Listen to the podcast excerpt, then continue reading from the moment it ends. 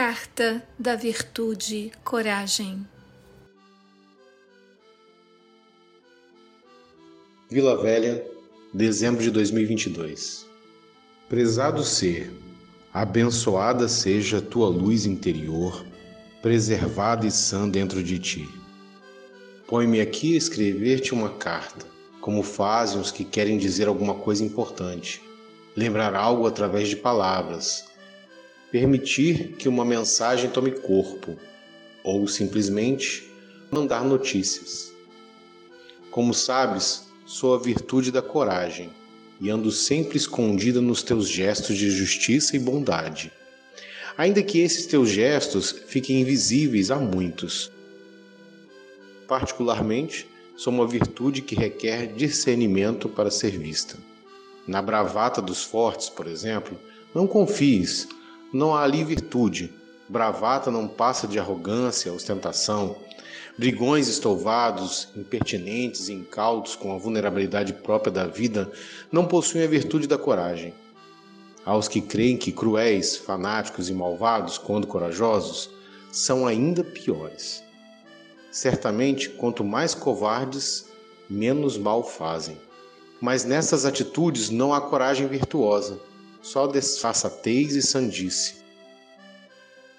A coragem só é virtuosa quando aceita um risco pessoal, quando ultrapassa algum interesse egoísta individual, quando serve a um propósito elevado que requer ação destemida. Os heróis, sim, esses são corajosos. E a virtude do heróico é a colocação da força a serviço de um bem ou um ideal mais elevado que a segurança do próprio herói ao heroísmo excepcional do transeunte que pula numa enxurrada para salvar um animalzinho se afogando, sem pensar primeiro em si mesmo. Ao heroísmo da decência, da denúncia, do rompimento com o ímpulo, ainda que às custas da própria segurança. Ao heroísmo de um arrependimento confesso. Mas há ainda a heróica coragem diária e rotineira de dedicar-se lentamente, sem subterfúgios ilegítimos, a construção de longo curso, como a dos que se dedicam a uma maestria, a uma carreira, a uma conquista árdua ou demorada, a um tratamento sem certezas definitivas. Há a suprema coragem de tentar de novo, depois de ter fracassado.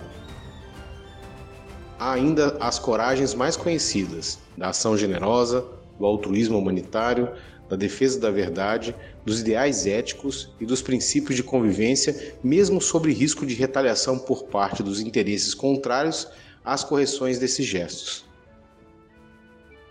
Nessas lutas glórias ou inglórias, minha presença pode ser revelada se a luta tem propósito honrado e o empenho faz sentido para além de um interesse pessoal.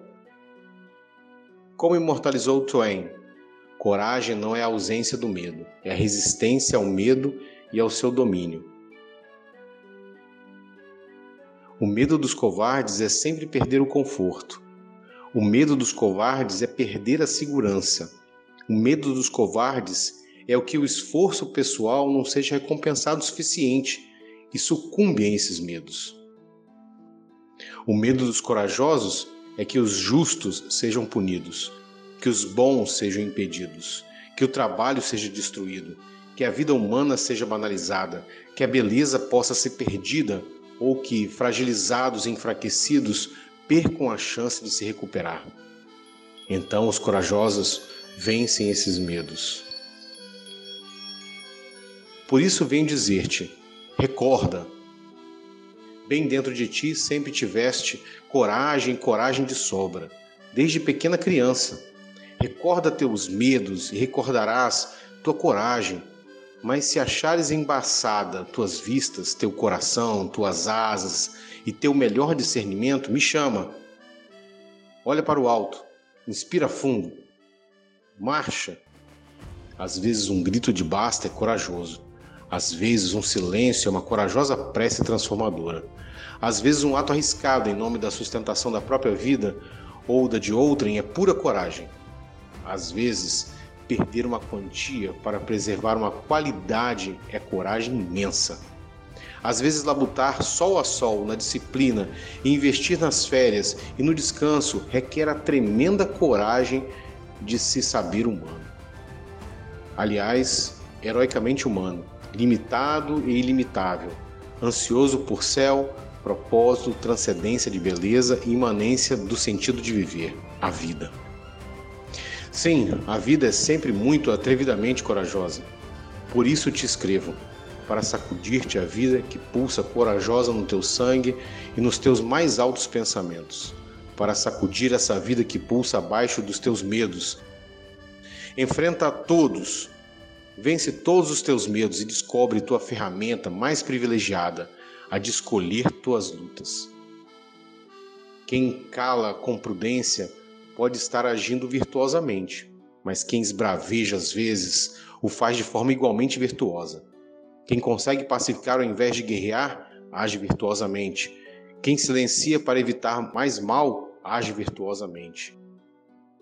Eu, tua virtude da coragem, é que te aponta a correta luta, aquela que começa por não fazer ao outro o que não querias que te fosse feito a ti e continua fazendo pelo outro e por ti mesmo aquilo que deve ser feito na ampla defesa de uma vida de menor sofrimento possível e também a mais plena e potente possível. Foi o que Jacqueline Witt bem disse: a coragem não é um saber, mas uma decisão. Não é uma opinião, mas um ato. A coragem nada mais é que a vontade mais determinada, e diante do perigo e do sofrimento, a coragem é mais necessária.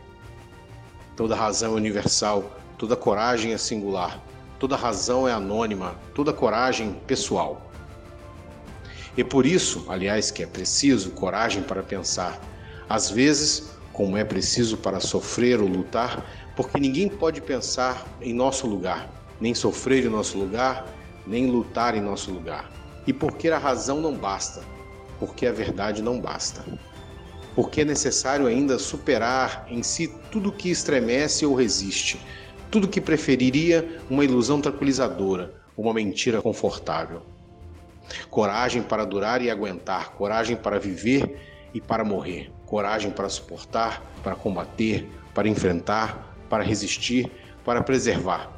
Trata-se sempre de preservar em seu ser, e toda coragem é feita de vontade te desejando vida e vida em abundância. Me despeço de ti, na certeza que sabes qual é o teu maior medo e dele nascerá a tua maior coragem, tua melhor vontade. Assinado Coragem, a Virtude.